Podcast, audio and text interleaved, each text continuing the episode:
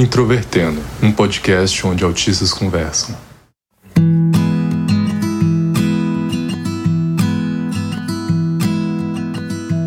Um olá para você que ouve o podcast Introvertendo, que é o principal podcast sobre autismo do Brasil e que semanalmente traz assuntos de discussão relacionados ao autismo.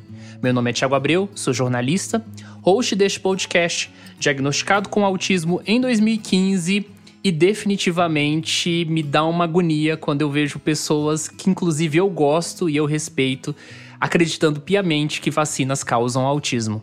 Eu sou William Timura, faço mestrado em informática para educação, sou diagnosticado com autismo e meu autismo não foi causado por vacinas. E hoje nós temos um convidado que, além de autista, também faz parte da Podosfera. Então, queria aí que o Caio se apresentasse para os nossos ouvintes do Introvertendo.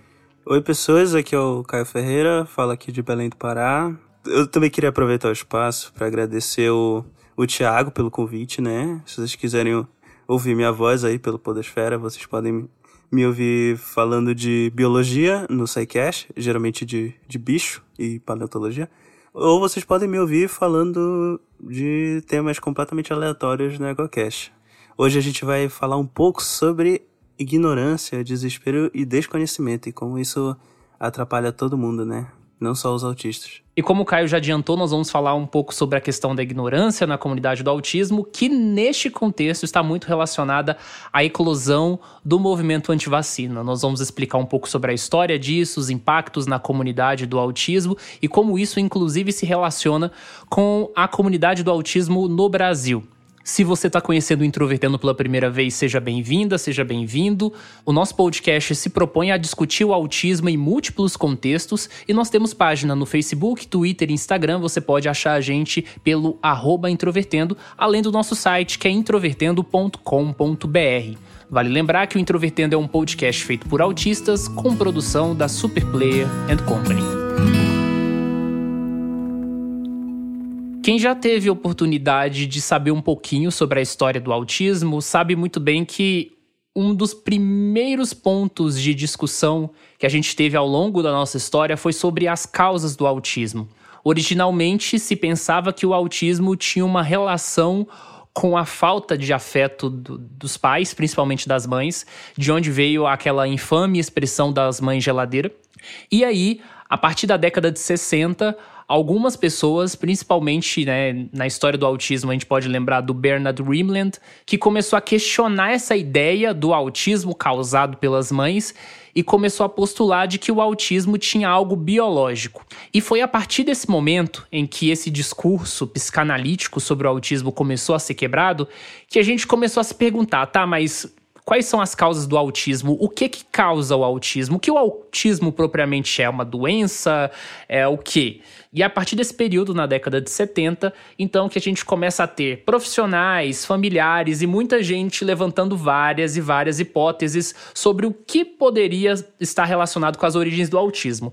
E onde há dúvida, há também aproveitadores. Então, mais ou menos desde a década de 80 também, a gente pode mencionar que algumas pessoas começaram a relacionar a origem do autismo com alguma vacina propriamente dita, mas isso só ganha mesmo uma relevância a ponto de eclodir o movimento nos anos 90. Grande parte desse episódio está baseado no livro Outra Sintonia, a história do autismo, do Joe Donovan e da Karen Zucker, que tem edição em português, que é um livro muito bom e explica muito bem sobre essa dificuldade de entender quais são as causas do autismo até hoje, né, nas discussões. Até hoje tem gente que tem dúvida, mas o que, que causa o autismo? O autismo é genético, é ambiental e etc. E a eclosão disso que a gente chama de movimento antivacina, que se tem início com o caso da vacina de MMR na segunda metade da década de 90, com um artigo assinado pelo médico Andrew Wakefield no final da década de 90, lá para 1998, como tu falaste, teve esse artigo que foi publicado pelo Andrew Wakefield, que ele no, no artigo ele, ele, ele dizia haver encontrado uma, uma possível relação entre autismo e alguns casos de, de colites, né, de inflamações intestinais, é, relacionadas com, com vacinas da, da MMR, exatamente como tu falaste. Aliás, MMR também é, é uma vacina que a gente chama aqui no Brasil de tríplice viral. E, e o problema real que esse artigo causou é que ele deu início a uma onda de antivacinação, né? O movimento antivacina, ele não é algo recente, por assim dizer isso. A população em geral costuma ter alguns receios sobre vacinação e já é um medo antigo. Geralmente esse medo ele vem de, de algum desconhecimento ou alguma dúvida sobre os efeitos da vacina. Muita gente não, não sabe exatamente do que, que são feitas as vacinas e às vezes só explicar como a vacina é feita já ajuda muito em, em reverter esses problemas. E, e, também influenciam, caso de algumas vacinas apresentarem é, é, efeitos colaterais. E muita gente tem medo de efeitos colaterais. O que, é, o que as pessoas não têm muita noção é de que a chance de, de alguém ter efeito, algum efeito colateral por conta de uma vacina ela é geralmente muito baixa. E para os casos em que ocorrem efeitos colaterais, geralmente eles não costumam ser tão graves quanto a própria doença em si. Então, tipo, é um risco que é muito baixo comparado com o risco da, da doença em si.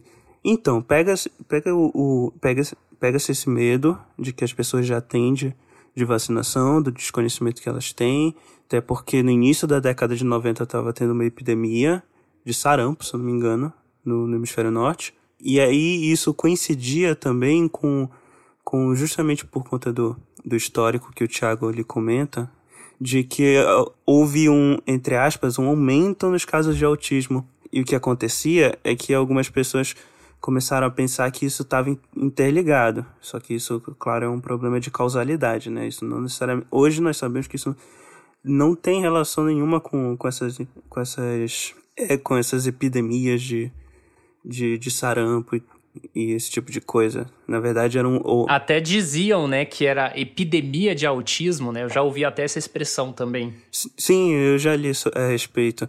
Até porque isso volta naquela questão que tu falaste, que é sobre essa polêmica na definição do que é o autismo em si. Hoje em dia nós temos outras definições, temos eh, as pesquisas elas já avançaram muito com o passar dos anos. Eu, por exemplo, se me permitirem o, o comentário, o que eu acho que aconteceu assim no aumento de casos, na epidemia, por assim dizer, de, de autismo, na verdade é que como os métodos de diagnóstico eles começaram a serem modificados, se diagnosticava mais pessoas. Então, não é que começou a surgir autistas do nada. Eles sempre estiveram ali, a gente só passou a identificar mais eles. Só que aí, né, esses problemas de, de causalidade que as pessoas elas o ser humano, no geral, ele tem um problema com causalidade que é um problema parecido com aquele fenômeno de identificar formatos nas nuvens, sabe? Tipo, não necessariamente pareidolia, que é o nome para esse tipo de coisa, de ver formas completamente distintas em alguma coisa, tipo é um rosto numa nuvem. Mas é uma lógica parecida de que a gente faz conexões que não necessariamente existem. Isso sempre fez parte da da nossa sociedade. E muitas vezes fazer essas conexões que não necessariamente existem, elas podem ser prejudiciais para todo mundo. Que foi o caso, né, da pesquisa, que quando se fez esse essa junção já tinha um zeitgeist na época de que já tinha aquele sentimento anti-vacina, né? Já uma coisa que estava acontecendo na época e que acabava levando as epidemias das doenças que para quais a gente já tinha vacina, junto com esse medo desse desconhecido que seria o autismo, dessa coisa que a gente ainda não sabia definir na época exatamente bem o que era, e muito menos o público. Então, o artigo ele chegou na mídia, né? E aí a mídia ela abordou de uma maneira bem complicada, bem bastante controversa. O artigo ele foi publicado na The Lancet, que é uma revista britânica, né? Então, os efeitos mais imediatos do artigo foram no Reino Unido. E, e os casos de, de sarampo aumentaram muito no Reino Unido no, nos anos seguintes à publicação do, do artigo. E isso também não, não foi um caso só, só no Reino Unido, aconteceu na Irlanda, aconteceu no Japão, aconteceu nos Estados Unidos.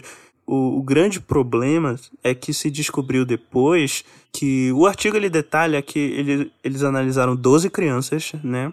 E eles encontraram traços de, de alguns de, de alguns agentes da, da vacina presentes né, em 11 das 12 crianças que tinham, que tinham tanto o autismo quanto o, é, essas colites. E veio um cara da equipe depois ao público falar que, na verdade, nenhuma das crianças apresentava esse, esses agentes, que o, o, o, Wakefield ele tinha forjado isso. É, e no caso do paper, do estudo de Wakefield e colegas, né, é, ele é um caso repleto de polêmicas, né, na verdade. Então, o que acontece nos estudos é que sim, nós somos os seres humanos, né, estudos são feitos por seres humanos e, obviamente, estamos sempre sujeitos aos nossos vieses. E seres humanos são muito bons em tentar relacionar coisas. E só que não necessariamente essas relações que nós fazemos são relações de causa e efeito. No caso desse estudo de Wakefield, ele propôs, ainda que entre aspas hipótese, né? Mas hoje temos razões para acreditar que era a intenção de Wakefield sim não somente ficar neste campo da hipótese, mas sim realmente provocar né, uma desconfiança nesse sentido, principalmente por conta de outros interesses, de um registro de patente de outra outra vacina com outro método que possivelmente ali faria ele obter algum lucro em cima disso, o que é claro caracterizaria conflito de interesse também, né, por parte do pesquisador.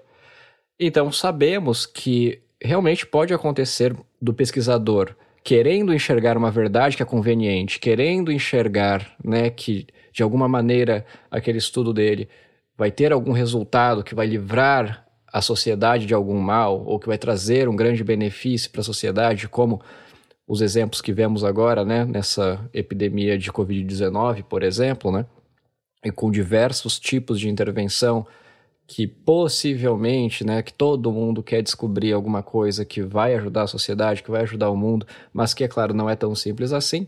Então, existem sim casos que isso pode acontecer de maneiras, vamos dizer assim, inocentes, né, de maneiras, vamos usar a palavra ignorante. Porém, no caso de Wakefield, realmente é, foi um caso, né, que, enfim, deu muita treta, deu muitos problemas. Wakefield acabou sendo uh, impedido, né, na verdade, de exercer a sua profissão como médico. E é claro, o estudo foi realmente retratado da revista The Lancet. Agora, mesmo para pesquisadores, outros pesquisadores, né, ao ler um artigo publicado em uma revista de grande prestígio como a Lancet, é claro que a interpretação destes leitores já vão ser enviesadas nesse sentido de que, poxa, se está publicado na The Lancet, então provavelmente se trata de um estudo bom, se trata de um estudo de alta qualidade. O que dá ainda, o que garante é, um pouco de legitimidade para essa fake news, vamos dizer assim, né, para esses achados falsos. E é claro que também um dos mecanismos da ciência é que, por mais que, infelizmente, às vezes demore, as pessoas que são desonestas sempre acabam levando a pior no final das contas. Que foi o que aconteceu no caso de Wakefield, né? Que foi punido de todas as formas possíveis aí depois desse desserviço que ele prestou, mas que infelizmente, né, a mídia já tinha repercutido. E se é difícil para um, um outro pesquisador ler um estudo como esse e entender que se trata possivelmente de um estudo duvidoso, imagine um leitor leigo que vê uma notícia num veículo de comunicação não científico, muitas vezes, né, sobre essa hipótese. Isso a gente vê acontecendo na comunidade do autismo com outras questões, não somente a vacina, como, por exemplo, é, se possivelmente vitamina D é, ajudaria a, entre aspas, curar o autismo, reverter quadros, ou enfim, né? Ou como aconteceu de multivitamínicos possivelmente causarem autismo ou ácido fólico, ou enfim, sempre que vemos, muitas vezes até estudos sérios que são publicados e que sugerem alguma hipótese, às vezes a mídia, pelo próprio e simples fato de noticiar isso, já pode ser, infelizmente, combustível para uma série de fake news que daí notícias vão se espalhando e acontece uma espécie de telefone sem fio em base dessa notícia e circulam no grupos de WhatsApp, Facebook, etc., em outros veículos pouco controlados, né? De, é, com informações pouco criteriosas, e aí a desinformação acaba se espalhando.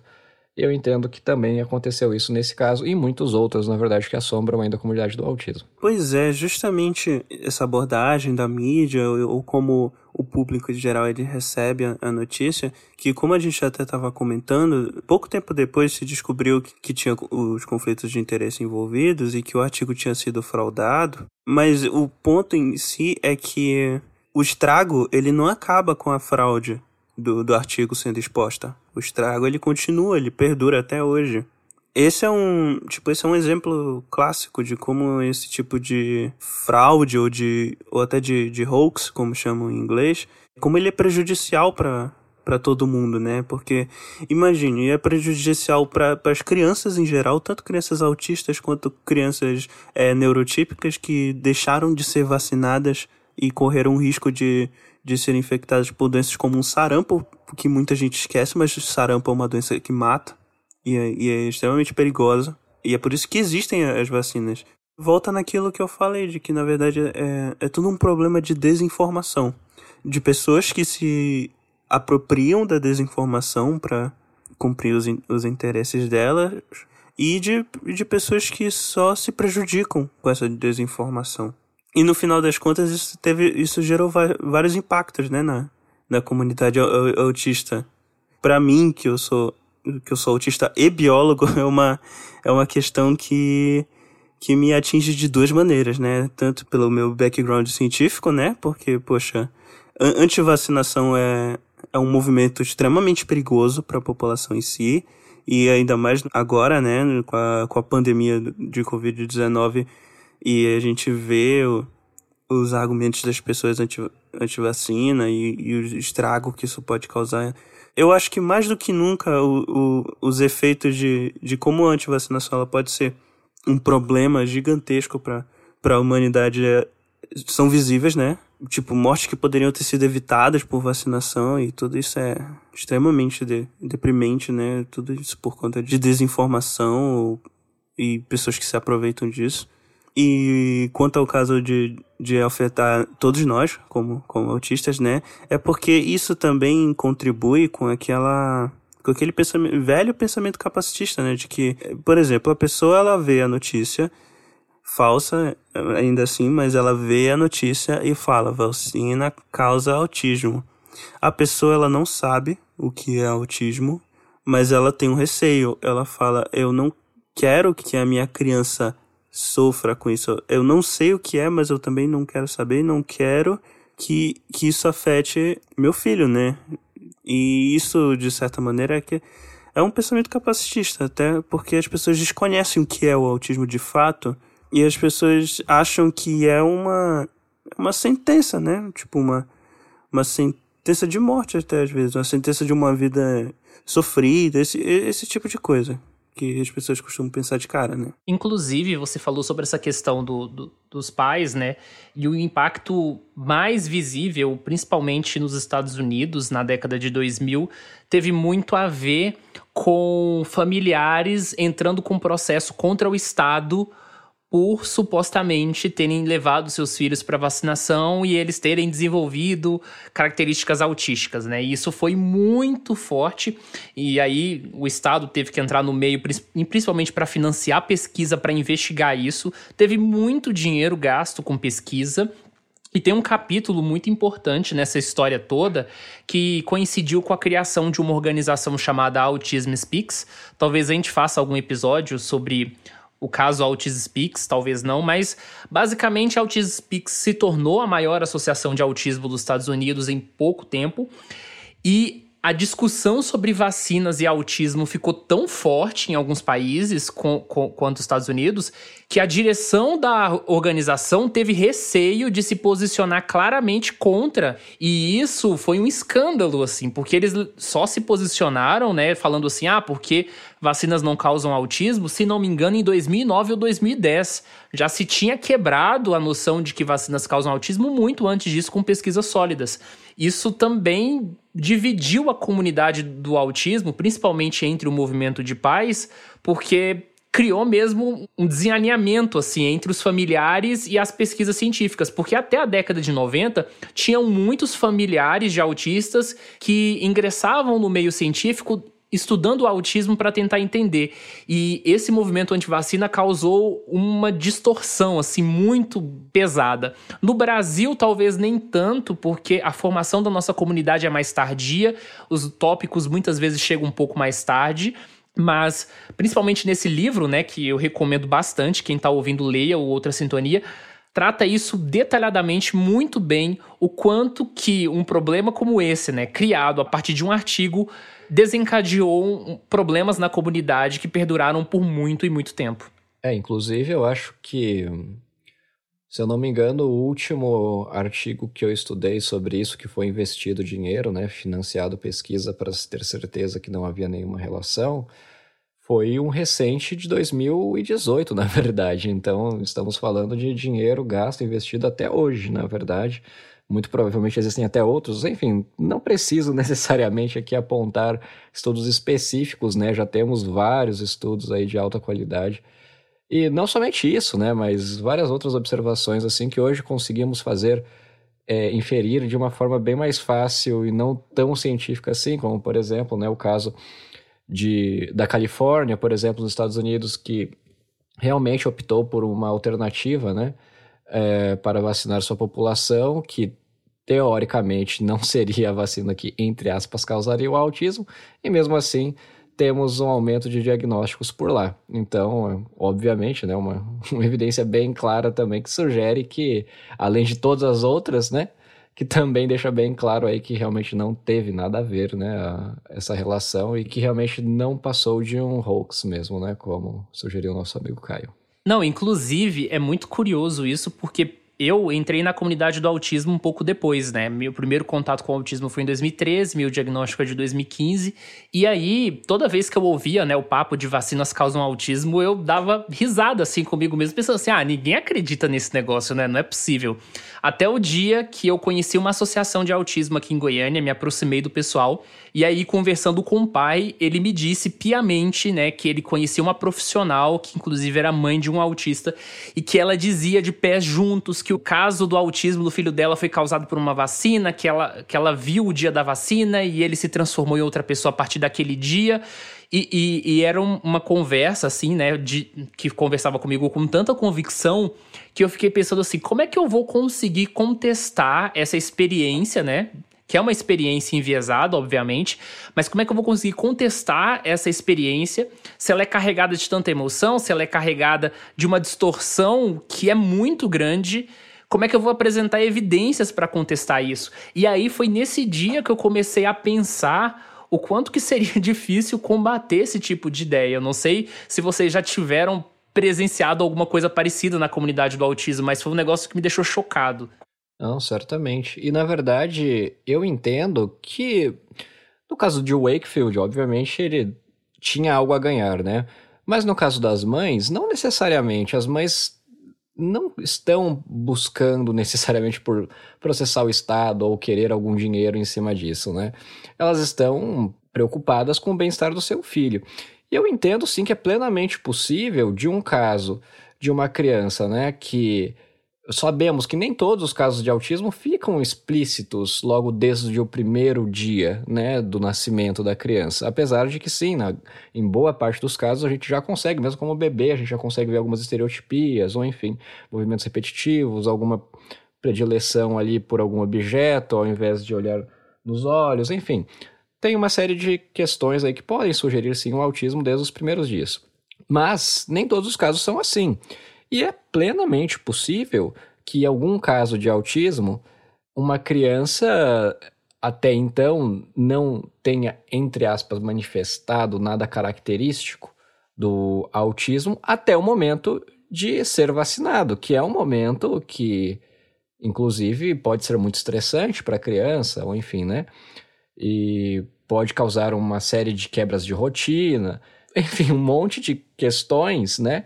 Que principalmente, né, considerando que se trata de uma mãe ou um pai que já é um pouco desconfiado e tal, e etc., e que realmente pode causar muito estresse numa criança, a tal ponto de ter sim alguma complicação, de ter sim, né, alguma complicação no sentido comportamental, principalmente, o pai passar a notar as questões, as características autísticas, né, de seu filho a partir daquele evento.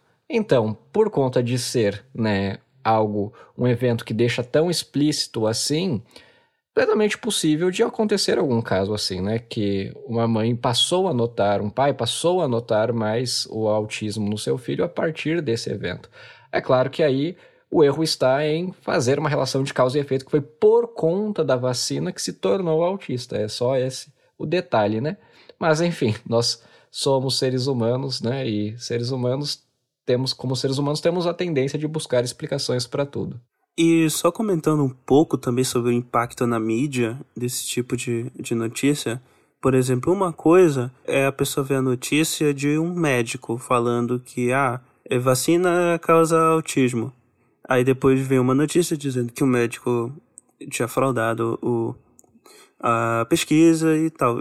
Assim, é um médico, uma autoridade no assunto, pelo menos deveria ser, então passa uma credibilidade. Só que imagine vocês ouvindo isso de, de personalidades, de celebridades. Por mais que celebridades não sejam experts nessa, nessas áreas, elas costumam passar uma credibilidade maior justamente porque elas são conhecidas do público. É o caso, por exemplo, do, de uma atriz que é famosa nos Estados Unidos, a Jenny McCarthy, que ela é, é famosa justamente pela, pelas campanhas anti-vacina que ela promove, e ela é justamente um desses casos que afirma que o filho dela desenvolveu autismo por conta da vacina. Eu acho que dentro da, do mundo das celebridades é o caso mais famoso nesse sentido. Alguns outros nomes famosos que já comentaram algumas coisas anti-vacinação e autismo inclui o Jim Carrey, que não coincidentemente ele já se relacionou com essa Jenny McCarthy no passado, então provavelmente já vem daí a, a ideia, né? Mas enfim, imagine Jim Carrey, né? A gente. Muitos de nós crescemos vendo o filme do Jim Carrey. Aí o Jim Carrey vai e fala uma coisa desse, desse tipo. Não são todos que vão pensar, nossa, mas ele tá falando besteira. Muita gente vai, vai começar a pensar, nossa, mas o Jim Carrey falou isso, será que é verdade? Por mais que a notícia já tenha sido desmentida há muito tempo. Isso é um exemplo de estrago, né? Que, que, que causa esse tipo de, de notícia. Além disso, também tem uma questão relacionada ao jornalismo de que a notícia de que a vacina causa autismo vai ter um impacto muito maior do que a notícia que desmente. É a mesma coisa quando a, a, história, a biografia de alguém é manchada por alguma coisa. Ah, teve uma acusação infundada de, sei lá, assassinato a pessoa vai pode carregar a pecha de assassino o resto da vida. Pode sair duas mil matérias desmentindo aquilo, mas a primeira matéria, aquela que teve o um impacto maior, ela é muito difícil de, de ser sobreposta, né, com relação ao conteúdo que desmente. Então, realmente é bem complicado. Então, aliás, só puxando um pouco a questão do charlatanismo, o Carl Sagan, ele fala no, no livro dele, O Mundo Assombrado por Demônios, que uma das lições mais tristes que a gente tem da história é que se a gente é enganado por muito tempo, a gente tende a rejeitar que a gente foi enganado. Porque chega num ponto que a gente já não está mais interessado em encontrar a verdade. Porque a, a, a mentira, ela se apoderou tanto da gente que se torna algo doloroso admitir que a gente foi. a gente caiu né, na, naquela enganação. Então, o que a gente tende a fazer é se afundar cada vez mais na mentira. É aquele lance também de que uma mentira falada várias vezes acaba virando uma verdade. Então, pessoal, essa é a nossa conversa aqui sobre autismo e movimento antivacina. Se você quiser saber um pouco mais, ler o artigo original do Wakefield, todo o impacto na comunidade, nós temos as nossas referências que está lá no nosso site nesse episódio. E eu queria agradecer muito, Caio, pela sua presença aqui no Introvertendo. Então, fique à vontade para falar onde as pessoas podem te encontrar, os podcasts que você participa, enfim, faz aí a sua ficha completa. Mais uma vez, muito obrigado. Oi, e mais uma vez agradecendo, né, pelo convite. E então, vocês podem me encontrar no SciCast, falando de, falando de ciência. Alguns outros podcasts também do Portal Deviante, como Contrafactual, onde a gente tenta imaginar cenários contrafactuais, né, como o nome já diz. No Ciência Sem Fio, a gente faz uma brincadeira falando sobre algum tema ou as nossas pesquisas. Ou no Spin de Notícias, onde a gente comenta alguma notícia científica. Mas vocês também podem me ouvir como host, falando coisas completamente aleatórias no EgoCast. Ah, e se vocês quiserem também me acompanhar nas redes sociais, é, eu acho que a única que eu acesso assim com uma certa regularidade é o Twitter, né? Vocês podem me encontrar pela arroba Caio 2112. É, entendedores entenderão essa referência. É, eu não, apareço tanto lá, mas é, eu, de vez em quando vocês me vêm fazendo alguma coisa.